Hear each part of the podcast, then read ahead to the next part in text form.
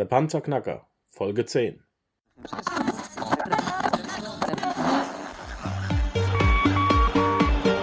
Hallo zusammen, ich bin Markus, willkommen beim Panzerknacker Podcast. Lass uns loslegen. Wenn du mich zum ersten Mal hörst, danke ich dir fürs Kommen. Wir reden hier über Geld, das erforderliche Mindset, finanzielle Freiheit und alles, was dazugehört. Jetzt lass uns in die Show starten. Hier ist der Panzerknacker Podcast. Ich bin Markus Habermehl und ich freue mich heute mal wieder ein Interview durchführen zu dürfen. Und ich habe heute einen ganz, ganz, ganz besonderen Gast bei mir hier in der Show. Und zwar, ähm, ja, ich weiß gar nicht, wie man so viel Energie und Power in ein einziges Kleid reinkriegt, denn bei mir ist heute die Leonie Viola Töne. Und zwar äh, die Leonie ist ja puh, Schauspielerin, sie ist Sängerin, sie ist ständig im Fernsehen, sie hat vor zwei Tagen ihre Doktorarbeit abgeschlossen, sie tanzt, sie schreibt Bücher und ich weiß nicht, was noch alles. Ach, und sie ist mit dem André Töne natürlich auch noch verheiratet. Leonie, habe ich irgendwas vergessen? Herzlich willkommen in der Show. Hallo Markus, vielen Dank für dieses mega tolle Intro. ich weiß gar nicht, was ich sagen soll. Ach Quatsch, das war schon so umfassend, das war toll. Passt alles, habe ich nichts Wichtiges vergessen. Ähm, nee, ich glaube, ah, warte, ich, ähm, ich mache auch noch Musik. Habe ich gesagt. Hast du auch gesagt? Ich glaube, und ich male auch. Und du machst sehr gut Musik, darf ich mal, darf Dankeschön. ich mal äh, anmerken. Danke dir. Ist bei uns sehr, sehr gut hier angekommen. Ja, du, du, du malst, du machst Musik und während diesen ganzen Vollzeitbeschäftigungen hast du ja. tatsächlich noch einen Doktortitel hingelegt. Ja. Ähm, wie schafft man das? Ja, das ist echt krass. Also es ist jetzt gerade für mich auch so total akut, weil es, wie du gesagt hast, seit zwei Tagen darf ich mich offiziell Frau Dr. Töne nennen. Das ist noch ganz surreal. Ähm, wie schafft man das? Naja, ich glaube, ich bin gut in Zeitmanagement und ich bin gut darin, Dinge zu tun, die mir sehr viel Freude machen. Und dann klappen sie auch ziemlich gut. Okay, und was für ein äh, Doktor bist du jetzt? Darfst du jetzt Zähne ziehen? ich bin Doktor in Soziologie und zwar habe ich in meiner Arbeit ähm, die Pickup Artists untersucht, eine Community von Männern, die Frauen verführen und habe mich mit Verführung, mit Attraktivität, mit Anziehungskraft, mit Liebe und Partnerschaft beschäftigt. Mensch, da kann ich mir aber deutlich langweiligere Themen vorstellen. das stimmt, das hat mich auch immer beflügelt, weiterzumachen, wenn ich mit meinen Kommilitonen gesprochen habe und die haben gesagt, ja, ich untersuche jetzt die bla bla im 13. Jahrhundert vor irgendwas. Ich so, oh, okay, ja, ja. Also ich lese mir gerade durch, was die sieben Faktoren von Attraktivität sind. ja, ich merk schon, du hast dich da komplett selbst aufgeopfert.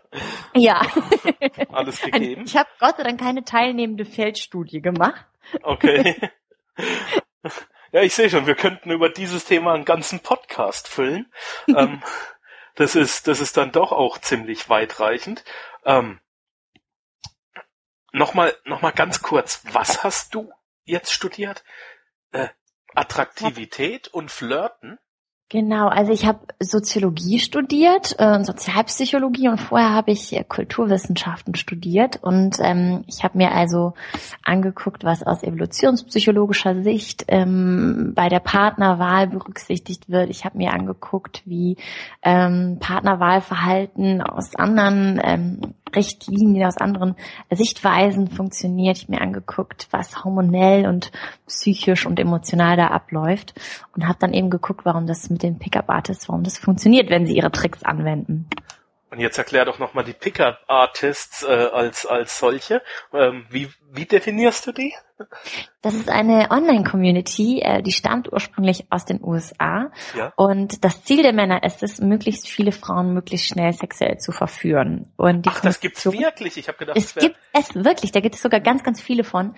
Und äh, witzigerweise, ich habe ja in äh, Berkeley studiert, Kalifornien, und in meiner ersten Woche an der Uni bin ich auf der Straße zweimal angequatscht worden von Pickup Artists, die versucht haben, mich aufzureißen. Und es war sehr gut, weil ich suchte nämlich ähm, Männer, die ich interviewen kann. Und ich so, Ach ja, du wolltest meine Handynummer. Sehr gerne. Hast du morgen 13 Uhr Zeit? Ich bringe mein Aufnahmegerät mit. okay, ähm, ja, das, das, das finde ich jetzt wirklich interessant. Ich wusste nicht, dass es, dass es das tatsächlich gibt. Ich habe gedacht, den Begriff hast du geprägt, respektive. Nein. Äh, Nein, ähm, ge ach so, es gibt wirklich, es gibt wirklich jung. Also ich kann mir das jetzt schon vorstellen. Ich war ja auch Ja, acht Jahre Soldat. Ähm, ja.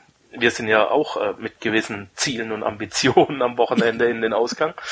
Aber äh, dass es da wirklich Gruppierungen gibt, die das dann mehr oder weniger sportlich sehen, Genau. Das war mir jetzt also neu. Und es gibt verschiedene Themenbereiche in den Internetforen, wo sie sich darüber austauschen, welche Eroberungen sie wie und wann und warum hingelegt haben. Und es gibt da ein eigenes Vokabular. Das ist wie so eine kleine Welt für sich. Und es gibt da ganz viele Produkte und Coachings und Seminare zu. unglaublich. Ich bin total fasziniert. Gott sei Dank bin ich schon verheiratet. ja. Nein, nicht, dass du schwach werden könntest. Ne? Nein, nein, nein. Ähm, ja, und, und, und das hast du jetzt untersucht und tatsächlich eine Doktorarbeit drüber geschrieben. Genau. Und hm, wie kann man denn damit jetzt Geld verdienen? Was macht man jetzt damit, ne? Ja. Ja, da muss ich vielleicht ein bisschen zurückgehen. Ähm, also mein Traum war es eigentlich schon immer, habe ich gesagt, Menschen zu helfen, das Leben zu leben, was sie sich erträumen. Und ähm, also es hat schon in der Grundschule angefangen. Ich habe die erste Klasse übersprungen, weil ich konnte schon äh, Zweier- und Dreierreihe und schreiben und meine. ich weiß. Weißt du, die anderen Kinder haben mich auch gehasst. Nein, würdest du mich nein, heute nein. auch hassen. Ja, also wenn es einen Preis gäbe für das für the biggest Mobbing-Opfer quasi, dann hätte ich den auch gewonnen. Leonie, Aber Neid ich hab- muss man sich erarbeiten, Mitleid bekommt man geschenkt. Ja, ich hoffe. Aber ich habe trotzdem immer damals schon versucht, den anderen Kindern beizubringen, dass man überhaupt keine Rechenmaschine mit diesen Holzperlen braucht, dass es viel besser geht auf andere Art und Weise. Und ähm, auch wenn ich damit am Anfang nicht so viel Erfolg hatte, weil ich irgendwie so mega gemobbt worden bin, habe ich doch immer an diesem Traum festgehalten, ähm, weil ich ich liebe Märchen, ich liebe Disney, ich liebe alles, was mit Prinzessin und Zauber zu tun hat. Aber was ich nicht mag, ist quasi sich in diese Welt zu flüchten, weil deine Realität nicht so toll ist. Und deswegen habe ich gedacht, okay, was kann man denn machen? Es muss doch möglich sein, dass, dass meine Realität traumhaft ist. Und ähm, Okay. zu dieser Idee, Menschen zu helfen, sich das Leben zu ermöglichen, von dem sie träumen, gehört natürlich ein großer ähm, Teil auch Partnerschaft dazu. Mhm. Und nun habe ich jetzt also fünf Jahre lang, zwei Jahre lang im Master und drei Jahre lang in der Doktorarbeit Partnerschaft analysiert aus wissenschaftlicher Perspektive und habe immer schon meinen Freundinnen geholfen, wenn die irgendwelche Fragen zum Thema Jungs hatten. Und einer Freundin habe ich wirklich mal richtig gut geholfen. Sie ist inzwischen verheiratet, yay, mit einem tollen Mann auch. Und sie hat mich dann Dr. Love getauft. Da hast du einen Spitznamen gekriegt. Ja, genau. Dr. Love. Und ähm, meine Freundin hat dann gesagt, hey Leonie, du müsstest eigentlich Coach werden und so. Und ich immer so, Quatsch, nein, ich hatte doch eine Doktorarbeit, ich bin doch jetzt kein Coach oder so. Aber es hat sich immer mehr gehäuft und als ich ähm, in den Kontakt mit Online-Marketing gekommen bin, habe ich einfach so gedacht, okay, ich google mal, was gibt es denn so in Deutschland? Gibt es irgendeine Frau, die mir jetzt helfen würde, wenn ich Probleme hätte mit einer Partnerschaft, wenn ich einen Mann kennenlernen wollte? Und ich habe wirklich keine tolle, seriöse Frau im Internet gefunden, die mir auf, auf eine seriöse und angenehme und nette Art dabei helfen würde. Und es hat sich dieser Gedanke halt immer mehr in meinem Kopf geformt. Ich habe mit vielen Freunden darüber gesprochen und habe mich jetzt tatsächlich entschlossen, mein Wissen zum Thema Partnerschaft ähm, in ein Buch umzusetzen und möchte gerne Frauen dabei helfen, tolle Männer kennenzulernen, sich selber besser kennenzulernen und date ready zu werden sozusagen. Okay, okay, aber ähm, ich habe da jetzt was richtig Krasses rausgehört. Ja, Du hast einen Doktortitel, also Ja. pf, du bist schlau hoch elf. Ähm, läuft bei mir. und trotzdem, Ich bin auch 25, muss man auch mal so sagen. okay. ja, Noch relativ halt. das Alter der Frauen verrät man doch nicht. Aber Also, ganz, ganz interessant. ja, Ähm, du gehst ins Online-Marketing ganz bewusst, ja, um dann das Buch, das du schreiben wirst, um dann das Wissen, das du nach außen tragen wirst, wirklich an den Mann zu bringen. ja, das ist mein Ziel, das ist mein Plan. Also wirklich eine unternehmerische Laufbahn jetzt zu beginnen nach dem Abschluss meines Studiums. Ja. weil ich mir keinen anderen Weg vorstellen könnte, wo ich so gut die Dinge tun kann, die ich wirklich gerne tue, in denen ich dann auch gut bin und wo ich die Möglichkeit habe, ähm, ganz tolle Menschen zusammenzubringen, weil ich liebe es wirklich, Potenzial in Leuten zu sehen, sie zu connecten und gemeinsam mit ihnen etwas Tolles zu kreieren. Ich habe das gemerkt. Ich habe ja in Los Angeles auch gelebt und ähm, mit 22 habe ich meinen ersten eigenen Film gedreht und produziert. Ach, ja. Und ich hatte ja, ich hatte noch nie einen, ich hatte noch nie einen Film produziert natürlich, so wie die anderen 22-Jährigen auch nicht. Aber ähm, dazu gibt's auch eine Vorgeschichte. Ich war als Kind mal sehr krank. Ich hatte einen Zeckenbiss, da war ich acht und ähm, ich hatte Gehirnhautentzündung, ich hatte Borreliose, ich hatte alles, was man haben kann und ich war linksseitig gelähmt von einem Tag auf den anderen und war im Krankenhaus. Und ich konnte nicht so wirklich viel machen. Aber das Einzige, was ich machen konnte, war, ich habe ja, ähm, ich habe so ein großes Steiftier gehabt, so ein, so ein äh, Einhorn. Nee, so ein Nashorn, genau. Und das habe ich mir umgekehrt, das hatte so vier Füße, auf den Bauch gelegt. Und da rein habe ich immer zwischen seine Füße das Buch gesteckt, weil ich hatte ja nur quasi einen Arm. Und habe dann alles verschlungen, was es an Büchern gab. Und habe gleichzeitig aufgeschrieben, was mir so als Kind im Krankenhaus passiert, in Form von Gedichten und Geschichten. Und da ist mir auch ein Buch zwischen die Finger gekommen über Matt Damon. Das war irgendwie so eine ganz billig gedruckte Biografie. Aber da stand drin, dass er mit 21 oder 22 ähm, sein erstes eigenes Drehbuch geschrieben hat, Goodwill Hunting, und das ist dann Oscar, hat den Oscar gewonnen. Und ich fand das so krass, ich den fand es so beeindruckend. Sehr, sehr gut, ja. Ah, ja, ich liebe den Film. Der ist so krass. Robin Williams, diese Szene, wo er so weint und er so, du hast keine Schuld. Back to the story. Ähm, ja, ja, die meisten Hörer sind männlich. Sie werden okay. nicht schluchzend. ich habe diese Story, okay, versuche mich etwas männlicher zu geben. Nein, nein. ich habe die Story gelesen und habe so gedacht, krass, wenn ich 22 bin, dann mache ich das auch. Dann habe ich auch einen Film und dann, dann verändere ich die Welt und dann mache ich meinen eigenen Film. Und ich habe es dann tatsächlich auch gemacht. Als ich 22 war, ähm, bin ich nach LA gegangen und habe einen Film über die besagten Pickup Artists gedreht, ähm, einen 25-minütigen Kinofilm. Und da war ich, ich habe also das Drehbuch geschrieben und ich habe auch selber mitgespielt, aber was ich am meisten genossen habe, war die Produzentenrolle, weil ich wirklich die Möglichkeit hatte, meine eigenen Ideen umzusetzen und mir dafür ganz kreative, tolle Leute zusammenzusuchen, ähm, weil ich wusste, du kannst keinen Film alleine drehen. Ne? Das, das ist nicht nur auf meinen Schultern gewachsen. Also du gehst nicht hin und sagst so, ich mache jetzt mal meinen eigenen Film. Aber die, die tollste Freiheit ist es eigentlich, ähm, Entscheidungsprozesse lenken zu können, ähm, immer noch entscheiden zu können am Ende, also quasi der zu sein, der auch so ein bisschen die Fäden zieht, aber gleichzeitig kreative Köpfe zusammenzubringen, die in ihrem Gebiet einfach exzellent sind und dann am Ende zu sehen, was dabei Tolles rauskommt und ähm, was für unglaublich schöne Freundschaften man auch schließen kann über diese gemeinschaftliche Arbeit. Das hat mich so fasziniert und das ist für mich eigentlich Unternehmertum. Das ist auch ziemlich beeindruckend, was du, was du mit, mit bereits 25 schon gemacht hast. Ich meine, man kann nicht einfach nach LA gehen und sagen, hier bin ich, macht meinen Film. Ähm, ja ich habe so viele Leute auch in meinen Coachings, wenn es um Geld, Finanzen und so weiter geht, die im, im Kopf blockiert sind, die sagen, ich kann nicht, die so viele Gründe finden, warum es nicht geht, ich traue mich nicht und du kommst daher, fliegst da mal kurz rüber über einen großen Teich, über das ganze Land und sagst, mhm. Mädels, Jungs, macht mir mal meinen Film. Wie geht sowas? Einfach nur tun? Mm, also ich hatte diesen unbedingten Willen, das, das umzusetzen ich hatte diese Vision, dass ich gesagt habe, das ist, das ist mein Traum. Da habe ich, da habe ich schon als Kind dran geglaubt. Ich habe gesehen, es gibt ein Vorbild, das es schon geschafft hat. Ich habe mir immer so äh, Matt Damon leuchtend und Ben Affleck vor Augen gehalten, habe so gesagt, die haben das geschafft, also warum soll ich das nicht schaffen? Und ähm, das war für mich in meinem Kopf war das so klar das war quasi so, als wäre ich mit, mit Damon und Ben Affleck zur Schule gegangen und wir, warum sollte ich anders sein als die? Warum sollte das mir nicht gelingen? Ich meine, klar, als ich dann da war, ich so, ah, Hilfe! da habe ich auch so meine ein oder andere Panikattacke gehabt. Vor allen Dingen, weil mir mein Hauptdarsteller zwei Tage vor dem Dreh abgesagt hat. Und ich erstmal so, ich saß im Café, wir hatten so die eine der letzten Besprechungen mit dem mit dem Second Director und dem Assistant Director und er schrieb so eine SMS, nee, ich kann das irgendwie nicht machen, ich äh, sage dir hiermit ab und Map. Und du denkst so, ach du Scheiße, ich habe jetzt mein ganzes Geld in die Hand genommen und ich habe genau Geld für diese diese Drehzeit. Und ähm, wenn wir jetzt an diesen Tagen nicht drehen, dann dann dann ist das Ding geplatzt so ne Also das, das waren schon ganz schöne Hürden, wo ich auch so gedacht habe, oh mein Gott, oh mein Gott, was mache ich jetzt? Okay. Ähm, Was aber hast du gemacht?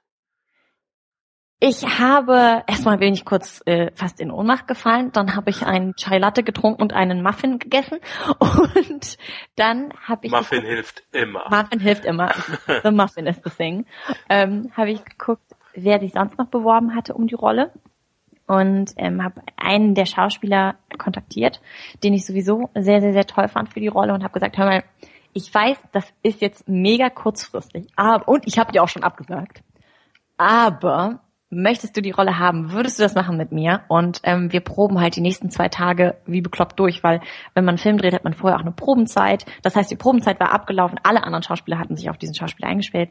Aber ich dachte so, okay, so, wir müssen jetzt eine Lösung irgendwie finden. Wir müssen jetzt hier improvisieren.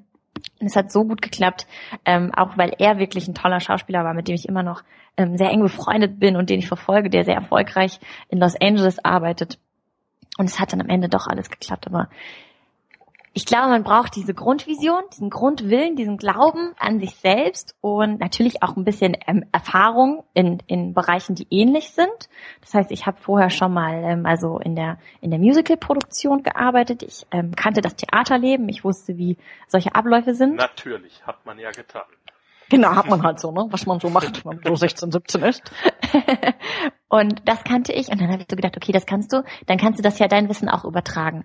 Und dann habe ich mir Partner gesucht, Menschen, die an meiner Seite sind, die einfach noch viel mehr wissen als ich und habe denen vertraut und habe gesagt, okay, was ist dein Rat dazu? Was sollen wir da machen? Ich habe einen ganz tollen, äh, guten Freund in LA kennengelernt, der ähm, Deutscher ist und auch dort lebt, in der Filmbranche arbeitet und habe gesagt, wollen wir das zusammen wuppen? Äh, gehst du da gemeinsam mit mir durch? Und ähm, es ist halt toll, wenn man ein Verhältnis hat, wo man weiß, okay, der eine weiß was nicht, der eine kann was nicht und der andere auch, aber man ist trotzdem gleichberechtigt und ähm, das hat sehr gut geholfen. Cool. Wie heißt dein Film? Mein Film heißt Game Over. Und wo kann man den sehen? Ähm, der ist nicht komplett öffentlich, aber man kann den Trailer auf YouTube sehen. Der hat eine eigene Webseite auch, gameover-movie.com. Ähm, man kann im Internet, wenn man mein Showreel, also mein Schauspielvideo sucht, da sind ganz viele Ausschnitte. Genau. Okay. Ja, und das war echt toll, weil äh, es war ja mein erster Film und ähm, ich habe halt gedacht, okay, ich, ich mache es halt auf dem höchsten Standard, den ich kann, aber wer weiß, was, was draus wird.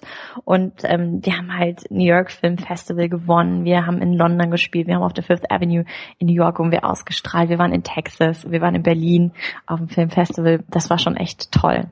Genial. Du hast wirklich gesagt, ich habe einen Traum und ich lebe Ja. ihn. Ich nehme mein Ja. eigenes Geld in die Hand. Mhm. Darf ich fragen, was hat der Film gekostet? Wie viel hast du in die Hand genommen?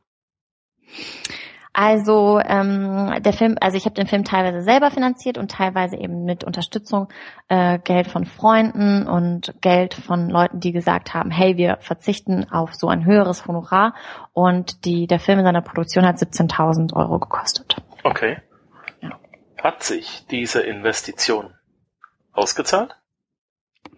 Sie hat sich definitiv ausgezahlt in in Form von von Learnings, in Form von Kontakten, in Form von Wissen, was mich dann dazu befähigt hat, dieses Wissen hinterher ähm, zu Geld zu machen, das heißt, dieses Wissen anzubieten und darüber Geld zu verdienen. Es hat sich unglaublich ausgezahlt in Form von einer einer Visitenkarte eines Films, dass man dass man eben sein Potenzial showcasen kann, weil wenn du äh, damals 22, 23 bist und du gehst irgendwo hin und du bist auf einem großen Festival und du bist ein Mädchen und hast lange Haare und da stecken noch drei Blumen drin und dann sagst du so, ja, ich bin Filmproduzentin, was machen Sie so? Ähm, dann, dann muss man schon echt was haben, was gut ist, was man vorweisen kann. Und ich bin immer noch sehr stolz über die Qualität des Films. Und ich würde, das ist, gibt ja manchmal so Sachen, guckst du so zurück, denkst du so, ach du Scheiße, was habe ich da gemacht, als ich 15 war. Aber auf diesen Film kann ich wirklich mit, großem Stolz ähm, zurückgucken. Und äh, das war eben etwas, was mir Türen geöffnet hat, wo Leute dann an mich geglaubt haben, was, was andere Menschen gebraucht haben, um äh, Vertrauen in mich setzen zu können. Weil ich ja ähm, jünger bin als andere und weil ich ein Mädchen bin und weil ich dann auch noch Deutsche bin. Ne? Also wenn man dann gerade, wenn man in Hollywood was reißen will, braucht man dann schon eine Art Visitenkarte. Okay. Hm. Würdest du es unterschreiben, dass man äh, meist dann erfolgreich wird, wenn man genau das macht, für, für was man wirklich brennt? Ja, ähm, absolut. Also, weil man hat ja nur eine begrenzte Anzahl von Stunden am Tag und überhaupt im Leben auch. Und ich glaube, wenn man sich auf die Dinge fokussiert, für die man brennt, die einen wirklich erfüllen, dann ist man viel bereiter, Zeit in diese Dinge zu investieren. Also ich bin immer viel bereiter, ein Buch zu schreiben oder etwas aufzuschreiben. Ähm, ein, ich bin unglaublich bereit gewesen, am Filmset morgens um vier aufzustehen, weil wir morgens um fünf Calltime hatten und ähm, dann abends irgendwie doch erst um zwölf nach Hause zu kommen, weil ich gesagt habe, das ist so geil, ich will eigentlich gar nicht schlafen. Ich bin eigentlich total happy, wenn ich hier am Set bin. Und klar, solche Hochphasen hat man nicht immer über den gesamten Prozess. Ähm, aber man ist dann viel bereiter, Zeit zu investieren, vielleicht auch Geld zu investieren, Arbeit zu investieren. Und das, das summiert sich einfach auf. Man wird einfach besser über die Zeit. Je länger man an etwas arbeitet, je mehr man lernt, je mehr man rausgeht und Sachen ausprobiert, mit Menschen zusammenarbeitet, umso besser wird man. Umso mehr kann man auch hinter den Dingen stehen, die man tut und ähm, ist für die Außenwelt viel glaubwürdiger, viel authentischer, wenn man sagt, ich liebe das, ich mache das gerne und ich kann das auch. Als wenn man sagt, ja, das kann ich auch, das ist irgendwie doof, muss ich auch immer machen. Und ja, würde ich definitiv so unterschreiben. Okay. 9-to-5-Job für dich nicht mehr oder noch nie ein Thema gewesen? Nee, 9-to-5-Job überhaupt nicht so ein Thema für mich. Ich habe es ausprobiert. Ich habe an der Uni auch gearbeitet als wissenschaftliche Hilfskraft. Ich habe ähm, in einer Zeitungsredaktion gearbeitet. Ähm, also ich glaube, es hat mir nicht genügend Freiheit gelassen. Freiheit dafür, meine eigene Vision umzusetzen. Freiheit dafür auch anderen Menschen eine Chance zu geben, ähm, andere Menschen mit ins Boot zu holen, meinen eigenen Tagesrhythmus zu finden, mich selbst zu finden, weil ich finde, Entrepreneurship ist auch immer so eine Selbstfindungsreise, weil wenn man überlegt, okay, ich will ein Business starten, ich muss echt jetzt Geld in die Hand nehmen, ich muss da Zeit und Arbeit investieren, das kann echt schief gehen, dann sollte man wirklich etwas tun, für das man brennt und dann muss man sich erstmal überlegen, äh, wofür brenne ich eigentlich so? Was will ich wirklich machen den ganzen Tag. Und klar hat diese Tätigkeit dann auch irgendwie Bestandteile, die doof sind äh, oder anstrengend. Zum Beispiel, wenn man einen Film dreht, dann muss man Drehpläne machen. Ähm, das ist gar nicht so spaßig, das ist sehr anstrengend. Da muss man im Schnittstudio sitzen und muss den Film schneiden, immer und immer wieder. Das ist auch nicht so spaßig. Aber wenn man generell für die Sache brennt, ähm, dann macht es das wieder wett. Okay. Ähm, trotzdem hast du gerade äh, das Thema Entrepreneurship oder Unternehmertum angesprochen. Ja.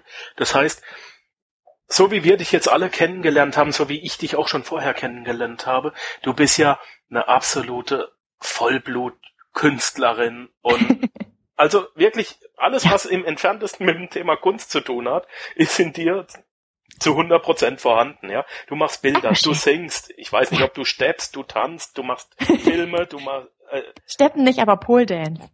Wow. Jetzt, jetzt sollten wir mal, jetzt, jetzt sollten wir mal einen Podcast haben mit Monitor. okay. Ähm, du bist die Erste, die mich aus meinem Interview rausbringt, ich sag's dir. das hat noch keiner geschafft, okay. ähm, huh, Bilder im Kopf. Ähm, nein, was wollte ich dir jetzt fragen, Mensch? Du wolltest sagen, du bist doch Künstlerin, warum, was machst genau. du? Genau. ähm, trotzdem ist das, das, das ernsthafte Thema Geld verdienen ähm, wirklich äh, das, das Zeug, was man macht, dann auch vermarkten, für ja. dich ein, ein wesentlicher Bestandteil des Ganzen, oder? Ja, Marketing ist definitiv ein, ein wesentlicher Bestandteil. Ähm, ich glaube, was für viele Künstler so schwer ist, ist zu verstehen, dass Marketing eine sehr gute Sache ist. Mhm. Um, ich habe viele Künstler kennengelernt, die gesagt haben, ja, äh, es sind ja nur die Sachen gut, die irgendwie ein gutes Marketing haben. Und ähm, so nach dem so diese brotlose Kunst, so dieses romantische Image vom Künstler, der irgendwie was Tolles macht, aber keiner sieht's. Da wollte und ich das, drauf raus, genau. Ja, und das finde ich halt total schlimm, weil das, weil, weil, warum sollten tolle Dinge nicht auch toll gemarketet werden? Warum sollten sie nicht der Öffentlichkeit zugänglich gemacht werden? Warum sollte man nicht Zeit und Wissen und Know-how und Technik investieren, ähm, um sie rauszubringen? Und ähm, ich bin ja durch äh, André, mein Mann, und durch die Zusammenarbeit mit Alex Fischer noch viel, viel, viel stärker in äh, Verbindung gekommen mit dem Thema des Marketings und es hat mich sofort fasziniert, die Möglichkeiten, äh, die sich einem da öffnen. Und ich sag mal so, ich bin ähm, selber wahrscheinlich jetzt noch nicht der, der allerbeste Marketer, aber ich habe ja schon gesagt, ich liebe es, mit Menschen zusammenzuarbeiten und deswegen habe ich halt ein ganz tolles Team um mich von Menschen, die sich sehr gut damit auskennen, die mich beraten und die wo ich auch mich nicht scheue, nachzufragen und zu sagen, hey, aus Marketing-Sicht, wozu würdest du mir raten? Weil Marketing ist ja für mich eigentlich nur, also es gibt mir dann auch irgendwie nichts Schlechtes am Thema Marketing. So. Ja. ich habe ich hab Marketing in meinem Studium kennengelernt. Ähm, ja. Ich kann da auch nichts Schlechtes dran erkennen. äh, nur wenn man halt den Leuten auf den Sack geht, dann ist es, dann ist es übel, ne? Wenn ich zum zwanzigsten Mal Pampers Werbung im Radio höre, ähm, ah. obwohl ich gar keine Kinder habe, ja. Dann, das ist doof. Das Radio sollte auch personenbezogene Werbeanzeigen machen. Ja, dafür gibt's ja jetzt einen Podcast, ne? genau. Richtig. Wie geht's bei dir als, als nächstes weiter? Was sind deine nächsten Schritte als Unternehmerin? Erzähl. Meine nächsten Schritte. Ähm, ich beende gerade mein Buch für Frauen zum Thema ähm, Partnerschaft, zum Thema, wie lerne ich einen tollen Mann kennen und ähm, wie bekomme ich tolle Dates. Und ähm, haben wir ja, aber genau. nicht vorhin gelernt, dass das die Männer schon sportlich selbst machen? Die, die auf die Frau, ja, aber Ach so, du meinst, dass die Männer die Frauen eigentlich einladen müssten? Ja. Ja, aber manchmal sind die Mädels einfach, ähm, ich sag mal, noch nicht offen genug eingestellt, wissen noch nicht selber genug, was sie wollen. Das heißt, wenn sie jetzt von 15 Männern angesprochen werden, wen, wer ist dann der Richtige? Oder auch, wenn sie einer angesprochen hat und wir hatten ein tolles Date, warum antwortet er nicht? Warum meldet er sich nicht? Oder wenn ich auf ein Date eingeladen worden bin, dann habe ich total viel Angst. Wie kann ich mit dieser Angst umgehen? Was soll ich anziehen? Was, was, was muss ich beim ersten Date eigentlich erzählen und was muss ich nicht erzählen? Was kann ich beim ersten Date schon über meinen Partner herausfinden und wie kann ich das für mich selbst einsortieren? Sortieren. Solche Fragen werden da eben geklärt und da arbeite ich jetzt mit Hochtouren dran.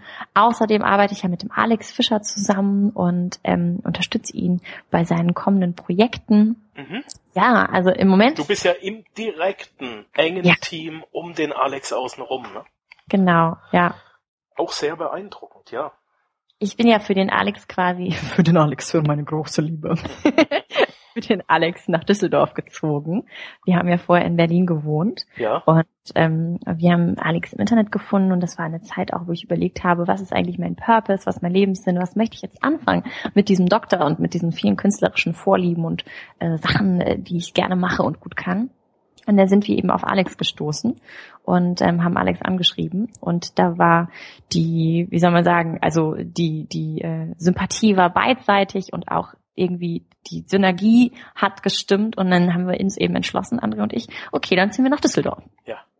Hat, hat mir André auch schon erzählt in seinem so. Interview, finde ich, finde ich ziemlich cool die Geschichte, weil das, äh, ich habe es auch André gesagt, das unterscheidet doch den Träumer vom Macher. Ja. ja, ja. Hey, Alex Fischer, ich habe auch schon öfter mit ihm telefoniert, ich kenne ihn auch seit zweieinhalb Jahren, nicht so ja. gut wie ihr, aber ein, ein ganz, ganz ein wichtiger Mensch in meinem Leben inzwischen. Ja. Ähm, äh, hey Alex, hier bin ich. Ja. Kann, wie kannst du mir helfen? Und wenn Alex dann sagt, komm von Berlin nach Düsseldorf, dann helfe ich dir. Hey, ja. dann hast du es in der Hand, es zu tun oder es zu lassen. Aber du kannst mhm. nie wieder sagen, du hattest nicht die Chance gehabt. So ist es, genau, so ist es. Also das war es auch damals einer, also der Gründe, warum ich nach LA gegangen bin, weil ich habe ähm, so gedacht, äh, du kannst doch nicht immer dein Leben lang davon träumen, von dieser fixen Idee von Hollywood und Los Angeles und der Traumfabrik. Und dann, also ich hatte diese Angst. Ich dachte so, also ich bin viel zu fett, zu hässlich und ich habe zu lange Haare. Und ähm, dann war ich in Polen auf einem Europaseminar ähm, von, von einer Jugendorganisation, politische Jugendorganisation. Und da habe ich einen jungen Mann kennengelernt, habe ihm das erzählt und er meinte so, hey nein, du solltest nach Hollywood gehen. Und ich, es lag gar nicht an diesem Mann, es lag einfach nur daran, dass jemand von außen gesagt hat, ja, aber warum probierst du es denn nicht? Und das war so für mich so wirklich so der Stepping Stone, dass ich gesagt habe, yes, Mann, also was kann passieren? Was soll Schlimmes passieren? Na, ich meine, gut, man sollte Versicherungssysteme einbauen, man sollte jetzt vielleicht nicht einfach so nach LA fliegen und dann mal so gucken, wo man übernachtet. Ähm, aber das tut man ja auch, wenn man nach Gelsenkirchen fährt oder wenn man nach, weiß ich nicht, wenn man in Urlaub nach Mallorca fährt, dann musst du dich ja auch damit beschäftigen, wo fahre ich dahin, habe ich genügend Geld, um mein Hotel zu bezahlen, ähm, wo übernachte ich da und was gibt's da zu essen? Also ja. Der Invest ist eigentlich der gleiche. Es ist nur die Angst, die größer ist. Kann ich genauso unterschreiben. Bei mir war es ja auch so, ich bin vor acht Jahren in die Schweiz ausgewandert und alle Ja, sagen zu mir, von Heidelberg ursprünglich, weißt du, Ja, Und alle sagen zu mir, wie kann man nur ins Ausland gehen? Ich sag, Freunde, bleibt mal auf den Teppich. Ich bin nur 400 Kilometer weit weg. Ja. Wenn ich nach Hamburg ziehen, wäre ich doppelt so weit weg. Kriegt Ja. mal die Grenze, die Krass, ne? Landesgrenze in eurem Kopf, kriegt die mal weg. Weißt du, in vier Stunden bin ich auch zu Hause. Und dann Das stimmt. einfach tun. Es ist so einfach. Ja. Finde ich, finde ich cool. Ähm, wie sieht's bei dir, jetzt machen wir mal einen ganz krassen Schnitt. Wie sieht's bei dir aus als Mädchen, als wirklich Träumerin, die Mhm. allerdings sehr, sehr, sehr viel ähm, ähm, Background-Wissen auch hat? Wie sieht's bei dir aus mit dem Thema Investieren? Ja. Aktien, Gold, Silber, Erdöl, Gold, Diamanten, Immobilien. nur Diamanten. Rode. Ich habe eine richtig coole Adresse für dich für Anlagediamanten. Oh, Wenn den ich du will die tragen. Ja, ich hatte einen Einkaräter in der geil. Hand. Du doch, das klingt echt geil. Mit dem mache ich Ähm, auch noch ein Interview. Also, Ja. du weißt gar nicht, wie, wie schwer so ein Einkaräter sein kann in der Hand. Ja, also ich muss ehrlich gesagt sagen, ähm, ich bin da schon früher jemand gewesen, ähm, der da, der sich von meinen Eltern hat beraten lassen. Ähm, ich habe viel mit meinem Papa gemacht. Papa hat mir viel abgenommen. Dann hatte ich ja so einen gut aussehenden und fähigen Mann an der Seite. Dann hat der ähm, mir viele Entscheidungen abgenommen, mich in vielen Dingen beraten. Und ähm, aber es ist schon so ein Prozess, quasi der Weg von der Studentin zur Unternehmerin war auch der Weg, wo ich gesagt habe, okay, ich muss jetzt mehr Verantwortung übernehmen, ich habe jetzt ein großes Interesse daran, ich will wirklich wissen, was abläuft. Und äh, als Frauen hat man ja immer so ein bisschen Angst vor Geldsachen. Ne? Mhm, Also genau. dann, keine Ahnung. Ja, da ruft so irgendwie die Sparkasse an und denkst so, nein, ich verstecke mich, ich bin gar nicht da. Hm. Und dann rufen die irgendwie nur an und sagen so, ja, wir wollten ihnen, keine Ahnung, 10% Rabatt auf irgendwas geben und du so, okay, okay, ich könnte auch schlimm sein.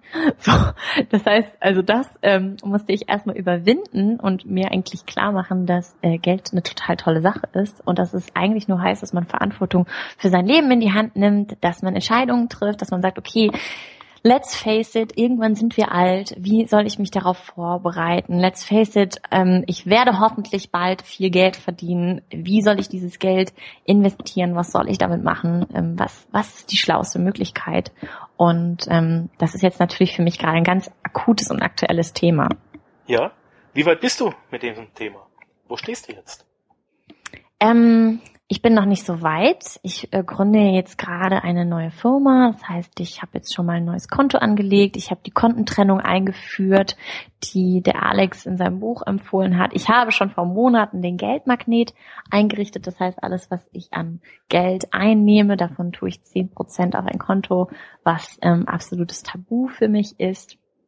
Ähm, ich habe einen tollen Steuerberater jetzt an meiner Seite. Ähm, das heißt, ich bin schon noch so ein bisschen in der Findungsphase. Ich würde jetzt noch kein Seminar zum Thema Geld anbieten, wo ich anderen Leuten was erkläre. Okay. Hast du schon selbst investiert? In Immobilien meinst du? Das habe ich nicht gesagt. In, So, in was auch immer. Also den Geldmagneten hast du angelegt, aber hast du dir auch schon Aktien gekauft? Hast du dir ähm, Edelmetalle gekauft? Hast du dir, bist du beteiligt an einer Firma? Hast du Immobilien gekauft oder sonst irgendwas? Ähm, ich habe ein Grundstück gekauft und ich habe auch schon mal mit Aktien experimentiert, als ich jünger war. Mhm. Glücklicherweise war das Lehman Brothers. Hoho. Und deswegen habe Aktien ein nicht so schönes Thema für mich. Aber ich versuche diese Abneigung zu überwinden. Ich Oh, arbeite da an. Salz, Salz in der Wunde. Okay. Genau. Das heißt, Aber eigentlich, du hast da auch einen Verlust honest, eingefahren? Ja, schon. To Okay. be honest, ich bin da ein ziemlicher Newbie. Ja. Und ja, Steht aber noch auf deiner To-Do-Liste, definitiv. so wie ich es ja, rausgehört habe. absolut. Ähm, welchen Buchtipp gibst du den Hörern mit? Welches Buch sie lesen sollten? Ja. Okay, let me think. Mm. Also, wenn das erste Buch, was mich in Richtung Unternehmertum gebracht hat, war die Vier-Stunden-Woche von Tim Ferriss. Ja?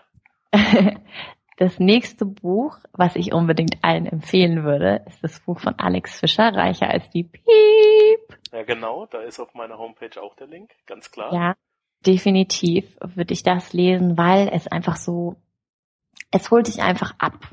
Wenn du noch keine Ahnung hast, ähm, was wichtig ist im, im Geschäftsleben, wie du investieren sollst, ob Immobilien was für dich sind.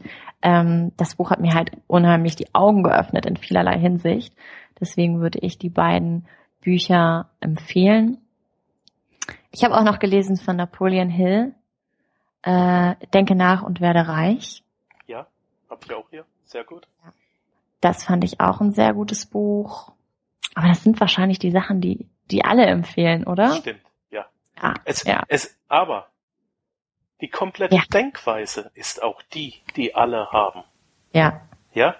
Es, Ja. Das, das ist genau die Denkweise, ähm, dieses Tun, das kann ich, das kann ich dir auf jeden Fall bestätigen, dieses Mhm. Tun und statt nur drüber reden, äh, das die Ja. Erfolgreichen von den noch nicht äh, ganz so Erfolgreichen unterscheidet. Und es ist komisch, dass alle die gleichen Bücher gelesen haben und alle die gleichen Gedankengänge haben. Ja, dass es bei uns einfach so anschwingt, ne? Ja. dass man es liest und so denkt, krass, Ja. damn. Ich habe auch, ich habe auch meinem Bruder zum Geburtstag habe ich die vier Stunden Woche und das Buch von Alex geschenkt Ja, und ähm, würde ich auch so immer wieder verschenken, weil ich habe mir wieder wirklich überlegt, okay, was kann ich verschenken, was vielleicht jemandes Leben verändern könnte, ja, was dir eine neue Sichtweise auf die Welt bringen könnte. ja.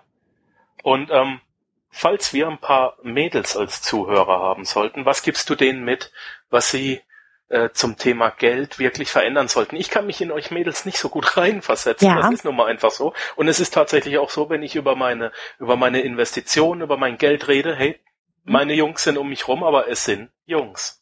Ja. Deswegen ist es ziemlich selten, dass sich Mädels äh, mit, mit Geld beschäftigen. Wenn wir jetzt ein paar Zuhörer drin haben, was gibst du denen mit? Wie sollen sie am besten jetzt gleich Gas geben und warum? Okay, also, ähm, ich würde euch raten, habt nicht so viel Angst vor Geld und Geldsachen und Gelddingen, weil generell passiert einfach erstmal überhaupt gar nichts Schlimmes. In den meisten Fällen denkt man immer so, ah, Geldsachen, so Post von uh, irgendwas so mit Geld. Das möchte ich gar nicht machen, da könnte irgendwas Schlimmes drin sein. Aber äh, in 90 Prozent, in 95 Prozent der Fällen ist da überhaupt keine schlimme oder schlechte Information drin. Der zweite Tipp ist, sucht euch Freunde, Bekannte, Menschen, die mit in der Finanzbranche sind oder die mehr mit, mit Geld umgehen. Für die das also ein normalerer Umgang ist, ein weniger angstbehafteter, sondern vielleicht so einer, dass die sagen, voll geil, ich kenne mich hier richtig gut aus.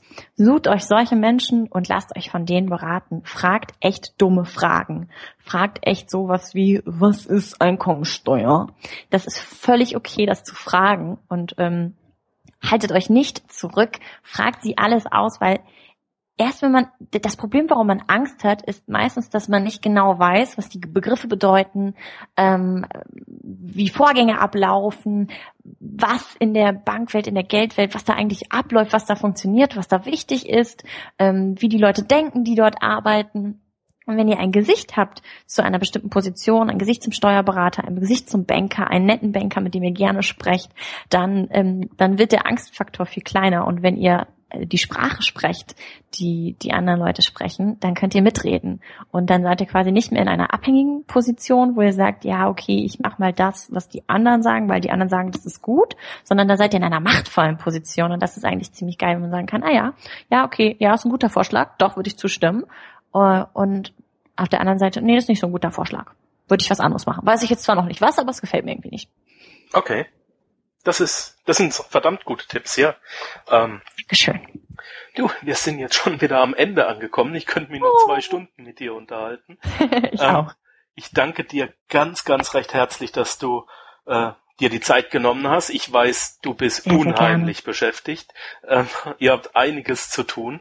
Ähm, es war ein sehr, sehr nettes Gespräch. Danke, dass du auch den Hörern äh, Bescheid gesagt hast, dass sie äh, eben keine Angst haben müssen und dass sie Gas Ja. geben können.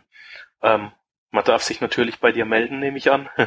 Sehr, sehr gerne. Und äh, ich bin mir sicher, wir werden bald wieder und viel von dir hören. äh, auch dann wieder hier im Panzerknacker Podcast. Auf jeden Fall. Und bis dahin alles, alles Liebe, alles erdenklich Gute. Gib weiterhin genauso viel Gas. Du machst es hundertprozentig richtig und bleib uns gewogen.